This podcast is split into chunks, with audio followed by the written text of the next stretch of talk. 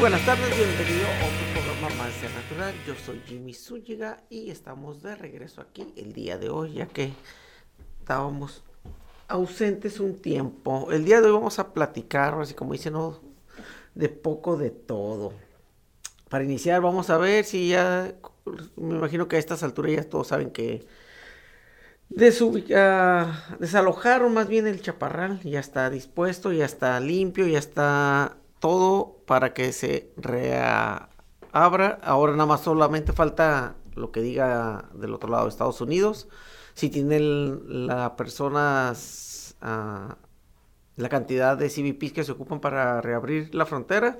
Y esto va a agilizar un poco el cruce, ya que en estos días, uh, y no en estos días, ya tenemos tiempo que son largas las filas. Y no solo eso, este, quienes cruzan la frontera la garita se han dado cuenta que es un negocio redondo para gente que está ahí, que son este con permisos de vendedores ambulantes, más sin embargo, este cobran, si no mal recuerdo que me han dicho, de 15 a 20 dólares para ponerte hasta enfrente de la línea y que cruce más rápido. Eh, la semana antepasada, si no mal recuerdo, sí, hubo un incidente ahí donde se percataron los que estaban formando, haciendo la fila de que la gente venía y se metía, se metía. Y del otro lado, mano derecha, estaban los muchachos que los llevan y que le dicen, ¿sabes qué? Pues ahí ponte, ahí está eh, la persona indicada y te entras. Y entonces hubo como un conato de pleito entre unas muchachas y un muchacho.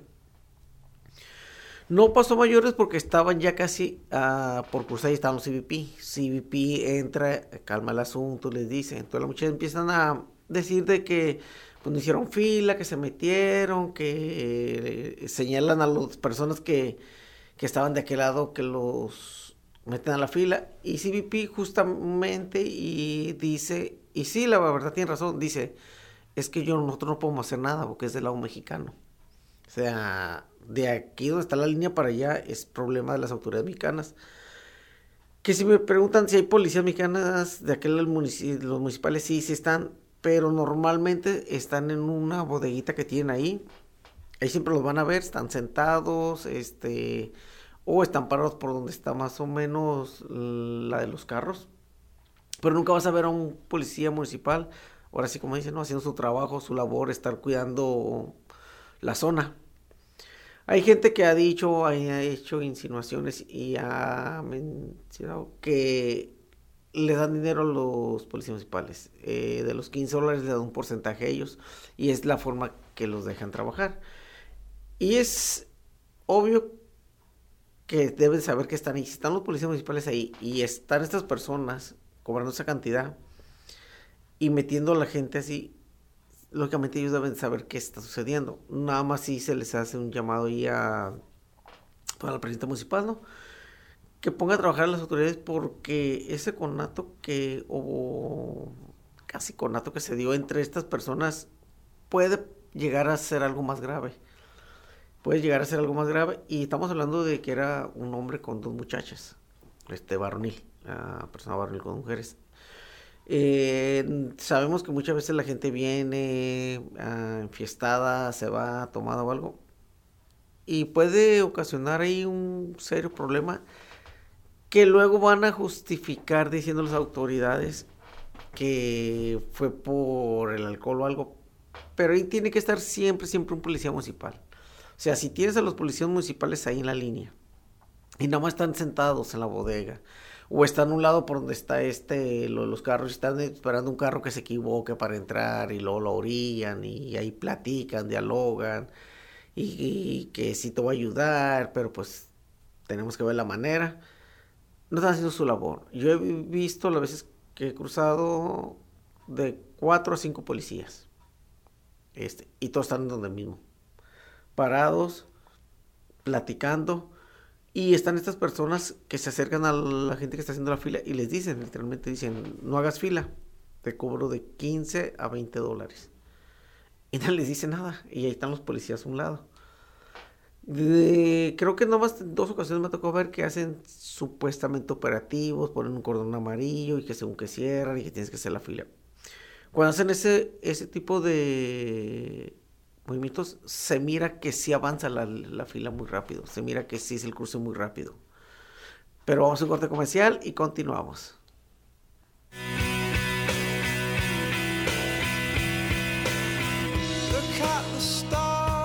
Un, dos, tres. Conexión FM. Fuerza Mexicana. Con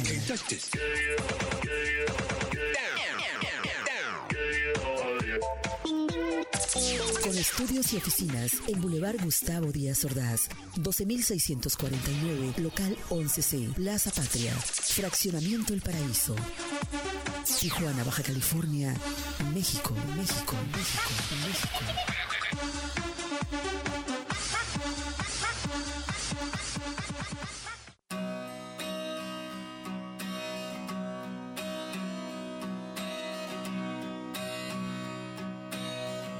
Continuamos aquí rápidamente dándole giro al programa. Quiero felicitar a la licenciada en nutrición, mira, me voy a acordar de su nombre así, no sin tenerlo, Alejandra Valdés Camacho, que fue una de las ganadoras del boleto para la carrera la enchilada.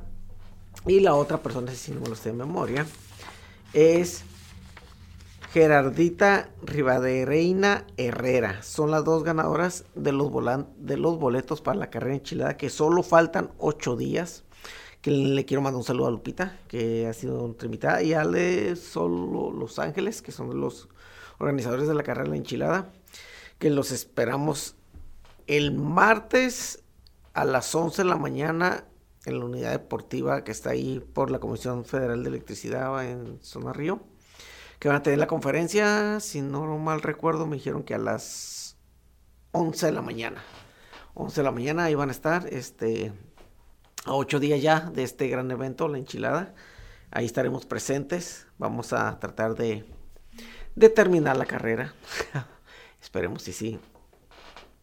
Quiero también decirle a, a la licenciada en nutrición Alejandra que felicidades otra vez nuevamente y a a Gerardita por haber participado y haber llevado todos los números. Eh, los esperamos ahí. El día 27 de febrero inicia la carrera a las 7 de la mañana. Lleguen temprano, lleven su número. Ya se les dio las indicaciones y la mejor de la suerte. Y esperemos tener una foto con sus medallas ahí. Rápidamente vamos a hablar un poquito de deportes el día de hoy. Vamos a decir que ya se acabó la temporada de fútbol americano, ya tenemos campeones Super Bowl, son Los Ángeles Rams. Que lamentablemente para las ciudades que les gusta el fútbol americano y que no tienen equipo, Los Ángeles es indudablemente se dio y se vuelve a reafirmar que es una ciudad de básquet y de béisbol no les interesa el fútbol americano, ya han tenido varios equipos y el equipo que más se puede decir tuvo un acercamiento con los aficionados fueron los LA Raiders, que todavía podemos ver ahí por su color, por su logotipo, la imagen, pero ya se dio cuenta la comisión de la NFL que ni los Rams, que son campeones, ni los Chargers, que están ahí, que son dos equipos, van a tener ese impacto que quieren. ¿Por qué cambiaron los equipos a ciudades? Una por el estadio y dos porque automáticamente cuando tú llegas a una ciudad más grande, el valor del equipo sube. Se ha estado hablando de que quieren llevar la NFL a Europa y a México. Y cuando digo a México me refiero a la Ciudad de México. Inclusive están en pláticas de poner un equipo de la NFL tanto en Europa como en México les preguntan a los expertos que cuál es la posibilidad de que regrese un equipo a San Diego. Y les contestan, en San Diego no creemos que vuelva a haber NFL. Una, porque la afición va, que ya estaba de los Chargers, los que quedaron siguiendo, siguen al equipo. Dos, ellos asumen que si en México se abre un equipo por la cercanía a la frontera, ellos van a agarrar ese equipo como uh, de ellos. Pero lo que no sabe la NFL que cuando tú hablas de México, es muy grande el país. O sea, no porque estás pegado frontera de Tijuana a San Diego, quiere decir que tienen los mismos gustos que Ciudad de México. Eso es muy diferente. Quieren Europa también, porque en Europa quieren acaparar todo ese mercado, quieren agarrar ese mercado de la NFL, quieren agarrar también el fútbol europeo de allá, el indoor football, que le llaman, que de ahí han salido varios ah, jugadores, que uno de los más reconocidos es este, que también fue campeón, si no mal recuerdo, con los Rams, pero creo que era cuando estaban en, en San Luis. Se me fue su nombre ahorita, lo voy a recordar, que él salió de ahí, él jugaba en una arena de fútbol y le hicieron la invitación y de ahí salió.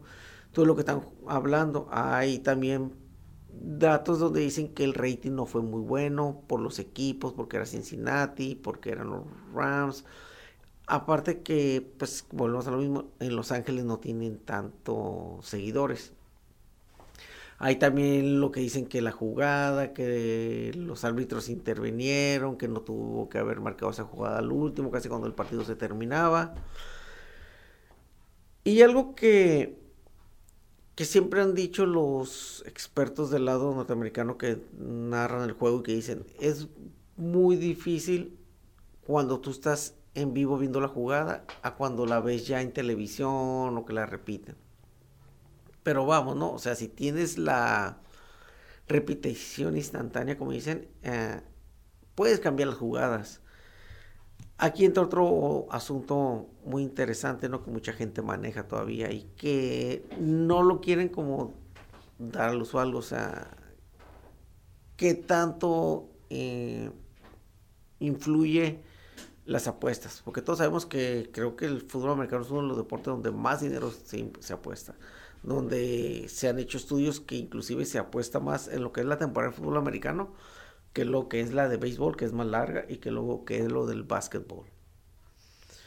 Entonces ahí está esa situación también donde hay gente que dice, pero no se llega a fondo, las pocas veces si recuerdan de los casos que se han dado, ha sido del lado del básquetbol, los árbitros, y del béisbol, el que más sonado, pues el de Pete Rose, ¿no? Y el de los White Sox, cuando el equipo en el 70 y tanto no recuerdo bien la fecha, a los mismos jugadores, ahí está una película, algunos estuvieron involucrados para perder una serie mundial, si no mal recuerdo.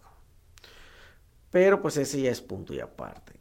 Otra de las situaciones es de que le está el Odin Baker, que se lesionó, que ya quedó, que ese equipo ahora lo quieren mantener ah, unido. Hay gente que dice que a lo mejor ya no van a volver a repetir porque llegaron a su tope salarial y que muchos jugadores van a exigir mucho dinero. Esperemos la temporada que viene, que el Super Bowl va a ser en Las Vegas, en el estadio de los Raiders. Y yo creo que ahí sí va a haber un poco más de rating. Que al parecer Brady se retira. Big Ben se retiró. Aaron Rodgers está con que se queda con Green Bay, se va, regresa. Todo, va a estar muy interesante el off-season. En el béisbol tenemos lo que es este el strike, están en paro laboral, eh, están ahí negociando lo que algunas cosas que están rumoradas es que los jugadores quieren que en menos años cobren más dinero, como no sé quién tenga conocimiento que en el béisbol, cuando tú eres rookie novato el año, que asumo, si no me recuerdo, creo que son cinco años, más o menos, lo que tienes que estar jugando como por un salario que los dueños te ofrecen. Y lo que ellos quieren, están peleando es de que no, de que en el momento que sea, si tú pruebas que eres bueno, poder cobrar ya como es. Lo que sí ya se dijo es que este año no va a haber este exámenes de testosterona anabólicos. Así que por primera vez en no sé cuántos años en las ligas mayores de béisbol no va a haber examen antidopaje. Quiere decir que se va a poner bueno, que hay muchos jonrones.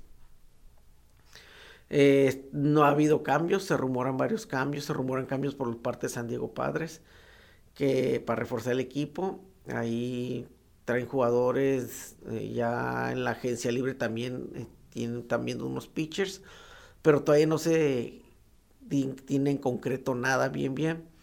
porque no pueden hacer ningún movimiento hasta que no termine esta huelga, que lleguen los dueños con la asociación de beisbolistas a un acuerdo y digan, ok, vamos, va, este, firmamos. A cómo va esto, puede ser que a lo mejor no, hoy no vaya a haber pretemporada. Si no hay pretemporada, quiere decir que esperemos y si tengamos la temporada de béisbol completa ya que también como aficionados pues ya venimos de un año, casi dos, ¿no? Siguiendo como por esto de COVID que eh, los juegos ahí van o vienen y esperemos esta temporada se espera que ya todo vuelva a la normalidad y más que ahorita que aquí en California, no sé los demás estados, acaban de levantar la lo de la mascarilla, eh, ya puedes a, ah, transitarse en tu mascarilla, creo que la semana que viene, esta semana, ya inclusive en lugares cerrados, ya también este, no puedes portar la máscara, la, el cubrebocas, perdón. Pero eso sí, hacen hincapié en que solo las personas que tienen la vacuna. La pregunta es, ah, cuando vayan a entrar a un evento, un restaurante, al centro comercial o algo, ¿les van a pedir la vacuna a la gente o, o el comprobante? Pero pues ahí va, ¿no? Este, esperemos si esto ya sea un poco más adelante. Eh, lo que sí también mencionaron que en las escuelas del otro lado, creo que los estudiantes les van a poner un poquito más de tiempo con las cubrebocas uh, por el aglomeramiento de alumnos. Y este esperemos si ya el enero, febrero, marzo, abril ya estemos más poco más tranquilos en esta situación del COVID y empecemos a reanudar nuestros efectos, nuestras actividades, todo volvamos a la normalidad. Quiero también mencionarles que el 14, 15 de febrero, si no mal recuerdo, fueron, fue el aniversario de Ser Natural, hace dos años. Estuvimos aquí, este, un servidor y una compañera que por cuestiones ah, de personales ya no estuvo con nosotros más. Ah, fue nuestro primer programa y ya son dos años, dos años aquí estando sentados los sábados, platicando y medio platicando y medio no platicando. Ya casi un año y medio con nuestra gran jefa aquí, Marisol, que es la de producción. Ya este, tenemos aquí este gran dicha de decir dos años, dos años aquí, esperemos y llegar a los tres, esperemos y sí estar aquí con ustedes. Pero vamos a un corte comercial y continuamos.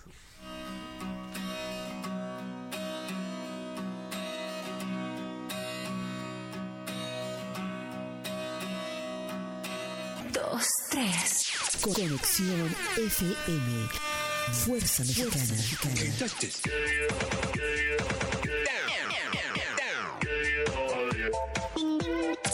Con estudios y oficinas en Boulevard Gustavo Díaz Ordaz, 12649, local 11C, Plaza Patria, Fraccionamiento El Paraíso. Tijuana, Baja California, México, México, México, México.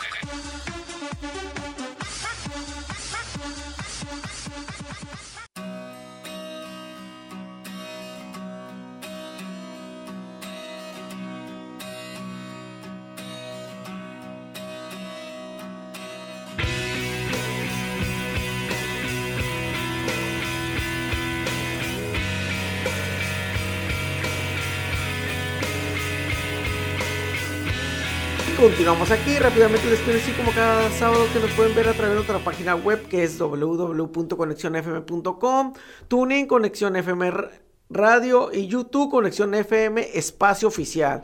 Pueden ir también a Conexión F, a conexión.fm-radio Spotify y ahí son los lugares que nos pueden estar escuchando o nos pueden marcar a la cabina al 664-379-2894, 664-381-6106. Y nos pueden hacer alguna pregunta si quieren que traigamos algún invitado, si ustedes proponen algún invitado, claro, pueden comunicar con nosotros y nosotros nos comunicaremos con él para traerlo aquí con ustedes. Quiero rápidamente decirles sobre el box que hoy tenemos una pelea se puede llamar interesante. pelea nuestro paisano de casa aquí, el famosísimo Jaime Munguía, aquí en Playa de Tijuana. Hoy tiene su defensa. Lo interesante de esta pelea es que ayer en el pesaje hay varias versiones, ¿no? Se rumora que Munguía se desmayó después de dar el pesaje. Se rumora que se lo llevaron cargando. Se rumoran varias cosas. Hay un video que está circulando donde Munguía después del pesaje baja, se va con su equipo, está sentado, lo están rehidratando. Eso sí hay que aclarar algo, ¿eh? Se mira muy deshidratado en el pesaje. Se mira que en verdad está mal, que sufrió para dar el peso que en realidad sufrió mucho para dar el peso. No sabemos si no se preparó bien o el nutriólogo que tiene el equipo de nutrición no supo llevar su plan de alimentación para ir perdiendo el peso sin perder esa fuerza. Lo que sí se nota en esa entrevista que están, lo están entrevistando, no se desmaya, él simplemente se acuesta. Se acuesta porque lógicamente se sentía mareado, pero no es que se haya desmayado. Al percatarse los, el equipo de trabajo, lo ayudan, lo levantan y se lo llevan. De ahí empezó a rumorarse que después de ahí se desmayó, que lo tuvieron este, rehidratando, X o Y. Sale Jaime muy en un video y hace poco acaba de salir un video de él, lo, él mismo hablando, diciendo que no se desmayó, que todo está bien, que se siente al 100 lógicamente no va a salir un video donde él diga que sí se desmayó. ¿Qué es lo que yo pienso? Una, no se preparó como debe ser, ya que no es un, rival, uh, vaya, de peligro. Todos los rivales son de peligro, pero no es un rival que ahora sí como dicen los boxeadores, ¿no? Hay niveles. Y este no es un boxeador de un buen nivel. Lógicamente no le iban a traer a alguien a su casa de peligro donde pueda perder. La pregunta aquí es, ¿no dio el peso? Dio el peso, perdón, sí dio el peso, pero batalló mucho. La otra es que a lo mejor él no es ese peso. Y es tanto lo que baja porque él está usando la táctica que ha utilizado Canelo por varios años, que se deshidrata, baja y al momento de subir a su pelea rehidrata demasiado y sube mucho. Demasiado. Pero la diferencia de Canelo es que él sí trae como un buen equipo de nutriólogos, de especialistas que los ayudan a bajar. Y también pues hay que ser honestos, ¿no? Ya de una vez positivo en clenbuterol, que todos sabemos que el clenbuterol es para bajar la grasa corporal y mantener la masa muscular. Entonces es más fácil cuando te rehidratas y si traes un buen plan de alimentación, un buen plan de rehidratación, no sentir esos efectos. Entonces, esta pelea mucha gente piensa que le va a afectar a Jaime Munguía, que puede ser, puede perder, todo se puede pasar, eso que... Yo no creo que esta pelea se vaya a 12 rounds. Si Munguía no se rehidrata muy bien, no creo que se vaya a 12, porque las piernas le van a fallar. Yo lo que pienso es que esta pelea se va a acabar por el quinto round. No creo que pase el quinto round. Yo pienso que Munguía lo va a noquear. Yo pienso que inclusive hoy en día pues, el box es un espectáculo. Todos sabemos que hoy en día ya cada quien escoge boxeadores y trata de, de ganar lo más que pueda sin salir lo menos lastimado. Y antes era el revés, ¿no? Antes los boxeadores no ganaban mucho, pero daban unas peleas que salían muy lastimados. Entonces yo pienso que Munguía, de alguna forma esta pelea no va a pasar el quinto round. Yo pienso que Munguía lo va a noquear. La pueden parar por un corte, la pueden parar por algo, pero no se van a ir a 12 rounds. Y no creo que Munguía pierda. Si llega a perder Munguía, la verdad, sería algo ah, sorprendente porque traerlo a su casa y que defienda su título y que pierda no es bueno para el negocio. No es muy bueno para el negocio. Entonces, es hoy sábado. Yo creo que no tarda en comenzar esa función. Es aquí en Playa de Tijuana. Así que toda la gente que va hacia rumbo de playas tenga paciencia, aunque me imagino que va a haber mucho tráfico. Esperemos si sea una venta total, lleno total ahí, donde se va a presentar Munguía. Le deseamos la mejor de la suerte. Y lógicamente Munguía últimamente está queriendo pelear con Tripoli, que no va a pelear con él. ¿Por qué? Porque lógicamente él ya a lo que se escucha, a lo que se rumora y se dice, es que va contra Canelo la tercera. Dándole el giro aquí a Canelo es de que Canelo le ofrecieron a lo que se han mencionado por ahí en los medios y todo eso, es de 85 millones por pelear con Bivol y Triple G. Y que le ofrecieron 100 millones por enfrentar a Charlotte y a Benavides. Mucha gente ya da por un hecho que va contra Bivol y Triple G. Pero hace poco acaba de mandar un tweet Canelo por ahí en las redes donde dijo que no estén diciendo nada, que todavía no está nada seguro, que él no ha dicho nada, que no hay peleas firmadas, que todo es en rumores y en pláticas. Aquí la cuestión es esta. Si Canelo no ha dicho nada, si Canelo piensa pelear en mayo, porque pelea dos veces por año, mayo y septiembre. A cualquier peleador que le vaya a dar la oportunidad, porque él se la va a dar en mayo, este, yo creo que ya debería ese momento más o menos de, decir el nombre, para que haya ese tiempo para que se prepare un peleador y, y las cláusulas que le van a dar, porque lógicamente va a haber una cláusula de por medio ahí, si es Vivol, Vivol se, se dice que lo van a querer bajar, lo van a querer bajar porque no va a querer este Mm, Canelo, Canelo puede dar los 175, pero creo que lo quieren bajar. Y cuando va a ese lado de la pelea no quieren que suba más de 175. Es lo que por ahí se escucha, se rumora. No se sabe bien. Con Triple G se rumora también que Triple G 160 siempre ha hablado en 160, pero que si se hace la tercera, esa pelea va a ser pactada en un peso superior que van a querer que Triple G suba. No, tampoco creo que lo van a subir a 168 o eso, porque creo que hace tiempo él quiso subir de peso y no le fue muy bien. Y el entrenador, tiempo atrás, dijo que él no, que Triple G era 160. Entonces quiere decir que a él lo van a subir como un peso intermedio entre los 165, quizás 163, para que del peso. Entonces quiere decir que en esta forma el día de la pelea, si Triple G sube ese peso, pues Canelo va a subir a más, ¿no? ¿Por qué? Porque puede dar ese peso y puede subir mucho más, está más joven, tiene mejor mm, condición. Triple G no hay que olvidar que ya tiene o va para 40 años. Triple G ha sido un boxeador muy golpeado, es un boxeador que va hacia enfrente. Que mucha gente cuando escucha Triple G todavía traen recuerdo del Triple G de 5 años o 10 años atrás y que dicen, no, no es que Triple G pega muy recio y todo eso. Pero quienes han seguido su carrera, las últimas peleas, Triple G no ha sido el mismo. No se ha visto para nada igual. Así que esperemos, yo creo que en marzo, yo creo que más o menos Canelo va a salir. Que tampoco quita el renglón a lo que se ha escuchado también.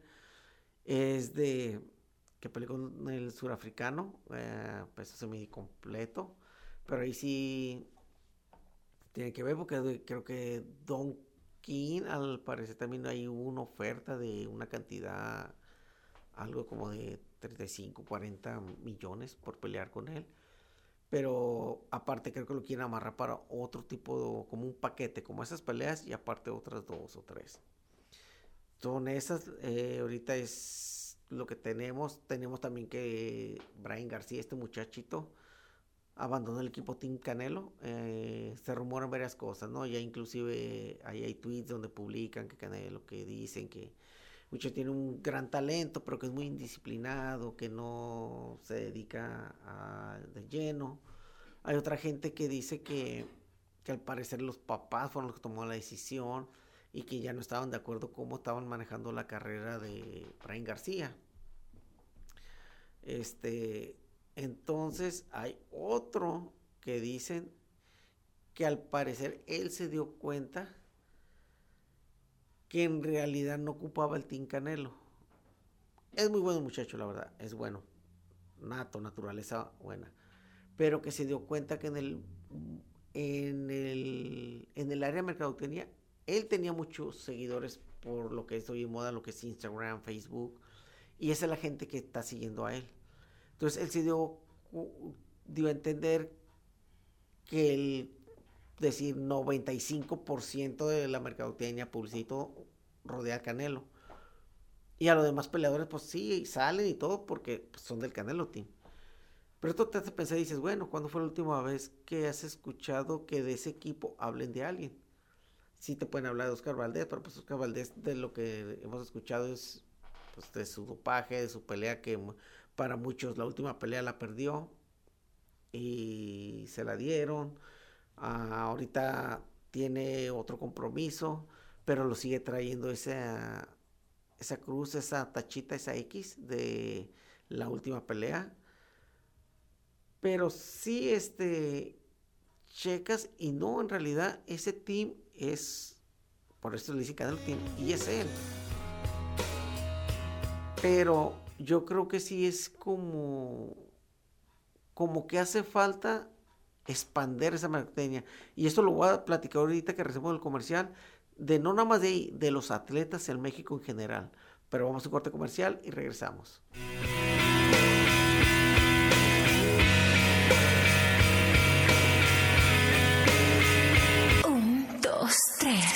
Conexión FM. Fuerza Mexicana.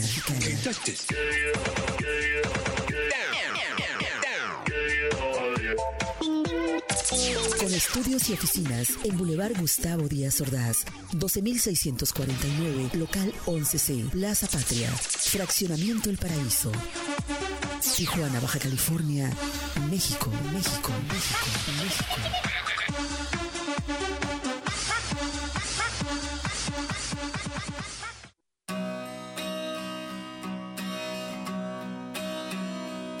Y continuamos aquí.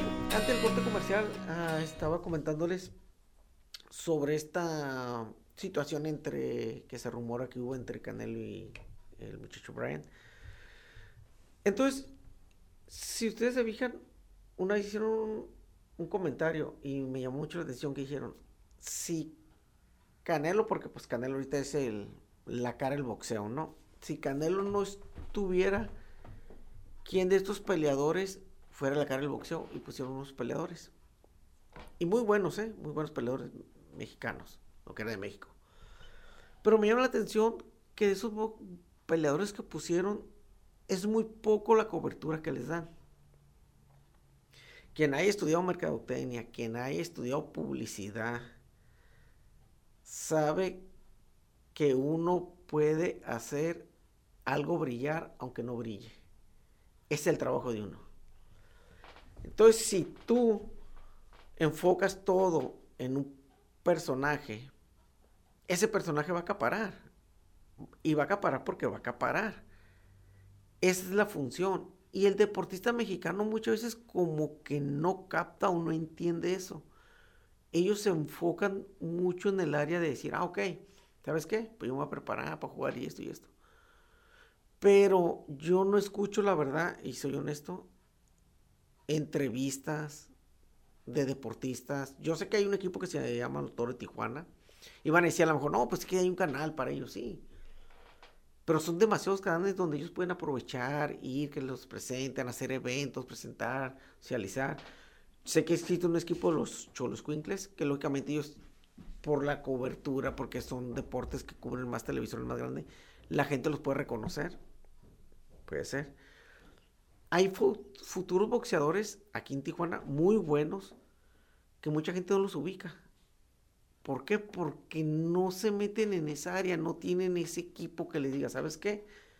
Vamos a meterte a esto, la publicidad, la mercadotecnia, donde te vean, donde seas el rostro, donde la gente te conozca. Vamos, o sea, que sepan que eres tú, quién eres tú. Hay un equipo de fútbol femenino, las cholas, cholas cuinclas, ¿cómo se llama? Yo no con ninguna de las jugadoras. Y van a decir, no, es que no te gusta el fútbol. Tampoco me gusta el fútbol varonil. Pero sí te puede decir, ah, pues sí, existe el Chicharito, existe Raúl Jiménez. O sea, ¿por qué? Porque ellos ya acapararon. Van a decir, sí, pero es que es otro nivel, sí.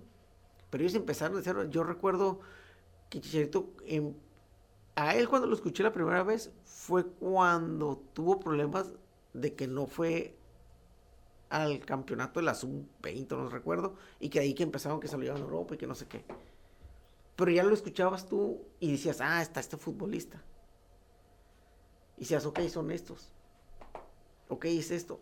Hoy en día el, atleta mexicano debe también de considerar, pensar en el lado de mercadotecnia, cómo ganar dinero sin lastimarse tanto. Porque la carrera de un deportista es muy corta, demasiado corta. Y muchas veces hay jugadores y te puedo decir este basquetbolistas, están los zonkis, ahora que me acuerdo, están los zonkis también. Que tú los puedes ver en la calle y tú vas a decir, oh, pues sabrá quiénes son. ¿Por qué? Porque no, no son este, no se meten tanto en los medios, en que los ubiquen, que vayan y digan, ah, yo soy fulanito, conozco ciclistas, conozco beisbolistas, que son muy buenos, pero la gente no los ubica. Porque no tiene ese espacio donde los entrevisten, donde digan, oye, mira, él es fulanito, se dedica a esto. Tenemos, conozco, hace, ah, ahora en la mañana, exactamente, ah, está una muchacha vendiendo chocolates porque va a ir a un torneo de baile, de, de baile de ballet, no, si no mal recuerdo y son talentos que, que ellos ocupan, que les abran un espacio que digan, ah, mira, está fulanito, está él, está el otro. Ellos son este, pues el futuro, ¿no? Si no acaparan esa oportunidad los atletas de darse a conocer, se les va a acabar la carrera y no van a saber hacer otra cosa. Y van a dejar ir ese momento. Yo escucho mucho en una entrevista, escuché, perdón, mucho una entrevista y, es todo diferente eh, porque es un luchador que dijo a un norteamericano de Estados Unidos y él dice, es muy rápido el tiempo de gloria que tienes. Es muy rápido y muy poquito. Entonces tú tienes que aprovecharle y sacarle el máximo. ¿Por qué? Porque se acaba y te vas. Y eso de la lucha es un claro ejemplo de cómo un luchador se puede decir que no sabe luchar, que no sabe actuar, lo pueden llegar a ser la cara de una empresa y a un luchador que tiene todas las habilidades, que es un luchador, que es un buen actor, lo pueden hundir y quitarlo del mapa. Y hay casos que se han dado en la lucha libre que han hecho eso. Entonces, cuando alguien dice, no, pues es que la gente quiere ver a él porque es la cara del boxeo, o quieren ver a él porque es la cara del fútbol, no. Es porque los medios le apuestan a él y a los demás los un lado. Yo recuerdo en la época del box cuando estaba Julio César Chávez, todos sabían quién era Chávez, todos sabían quién era Márquez, todos sabían quién era Marco Antonio Barrera, todos sabían quién era Terrible Morales, todos sabían quién era la Chiquita González por mencionar uno, porque hay demasiados. José Luis Ramírez, este, la Sabache Martínez. Pero ¿qué era lo que sucedía en ese tiempo? Una, no había tantos medios. Dos, eran muy buenos peleadores y llenaban arenas. Hoy en día tú no necesitas ser un buen peleador. Tú necesitas ser un peleador promedio con un gran equipo de mercado tenía detrás de ti y un buen asesor, que es el promotor, y que te puede hacer brillar. Te puede hacer brillar, te puede hacer hacer la figura, y no nada más en, el boxeo, te puede en cualquier otro deporte. En cualquier otro deporte. Si tú tienes un gran equipo de mercadotecnia, te van a hacer dar a conocer y tú puedes llegar a ser alguien grande. En el boxeo nos enfocamos mucho porque la historia de México es muy grande y muy rica en boxeo. En el béisbol tenemos como por decir mexicanos. Y decimos, ok, béisbol. Todo el mundo le viene luego, la mente a Fernando Valenzuela. Porque es sido, yo creo, que los pocos deportistas que han paralizado a un país cuando jugaba. Y se va a jugar el toro. Y todo el mundo se pegaba el toro, el toro. Le fueras o no le fueras a los Dodgers, todos querían ver el toro. De ahí me viene a la mente Teodo Higuera, pero como que no llegó al nivel de. De ahí me viene a la mente Vinicio Castilla, oaxaqueño, pero por la posición y eso, tampoco como que le llegó, como que es Benny, como que es Fernando Valenzuela y Vinicio Casillas, si no mal recuerdo. Entre ahí yo creo que son los que va la gente ubica beisbolera, así como que los íconos. Te hablan de fútbol y quién más, Hugo Sánchez. Todo mundo te dice Hugo, o el mejor, Hugo, y para le contar en México, no hay Hugo y Hugo. Y ahí como que medio rascó este, el Rafa Márquez. En el boxeo es diferente. El boxeo está muy arriba. El boxeo tú puedes debatir y decir, ok, está Julio César Chávez, está Salvador Sánchez, están los otros boxeadores que dejaron su vida en el ring y que fueron grandes. Lamentablemente, en esas épocas no había lo que hoy tenemos, las redes, la mercadotecnia. ¿Qué voy con esto? Que yo soy de las personas que pienso que los atletas, los deportistas hoy en día, deben de asesorarse con un publicista y con alguien de mercadotecnia. El equipo de las muchachas, vuelvo a repetir, de Cholos no sé cómo, cómo se llama bien el equipo, que se den a conocer, deben hacer eventos, deben ir a, socializar con la gente, que las conozca, que las ubica, que digan, ah, son ellas. Yo te aseguro que más del, ¿qué será? 70, 80%, no reconocen una jugadora de fútbol, soccer femenil, no ha de conocer, no han de reconocer jugador de los Sonkis. De los toros, a lo mejor un 60% de los tijuanenses no han de ubicar a todos los jugadores. Entonces yo pienso que deben de aprovechar esa oportunidad y debemos de y deben de cambiar como deportistas esa mentalidad. Y tratar de, de buscar eso, la mercadotecnia, la publicidad, que tengan otros ingresos, porque las carreras, vuelvo a repetir, son muy cortas de deportistas. Y cuando menos piensen se va a acabar. Eso es mi forma de ver, ese es mi punto de vista. Y eso es por ahí lo que creo que, pues, creo que sucedió y comentaron con García cuando dejó el Canelo Team. Que como que él dijo, ¿sabes qué? Yo no ocupo de ustedes porque yo tengo mi público. Y sí, creo que es una de las personas que más seguidores tiene. Pero pues esperemos ver qué, qué sucede, qué le pasa. Creo que al parecer ahí andan hablando de una pelea de este muchachito. Esperemos si se haga y que le vaya muy bien. Esperemos ver también ya próximamente la confirme Canelo sus peleas, contra quién va, porque son dos, es mayo y septiembre. Esperemos ver también si no va contra Vivol Canelo, que ojalá ya le den la oportunidad, que le toca la oportunidad al zurdo Ramírez, que se merece pelear por ese campeonato, que también ahí dicen que Canelo quiere a Vivol porque quiere esquivar al zurdo, porque si zurdo va contra Vivol y gana al zurdo, y Canelo quiere limpiar la 175, a fuerzas tendría que enfrentar al zurdo, pero que él ya ha dicho y lo ha comentado y que no va a pelear con mexicanos y que por eso quiere ganarle, por si no, el tirón y así esquivar al zurdo. Son rumores, ¿no? Pero pues hasta ver para estar seguros. Pero como siempre, vuela el tiempo. No me queda nada más que agradecerles por estar el día de hoy conmigo. Quiero agradecer a todos los que hacen posible. Marisol, que está aquí conmigo, dos años, Marisol. Esperemos llegar los tres, Marisol. ¿eh? Quiero agradecer a todos y cada uno de ustedes. Los espero el próximo sábado. Aquí donde mismo, donde más, Conexión FM de 4 a 5. Y felicitar a Alejandra Camacho, Alejandra Valdés Camacho, perdónale, licenciada en nutrición, por haber ganado el premio para la carrera de la enchilada el próximo sábado, domingo 27 de febrero. Y a Gerardita Ribade Reina Herrera. Felicitaciones y nos vemos el próximo sábado, donde más aquí en Conexión FM, en Ser Natural. Que tengan muy buenas tardes. Hasta luego.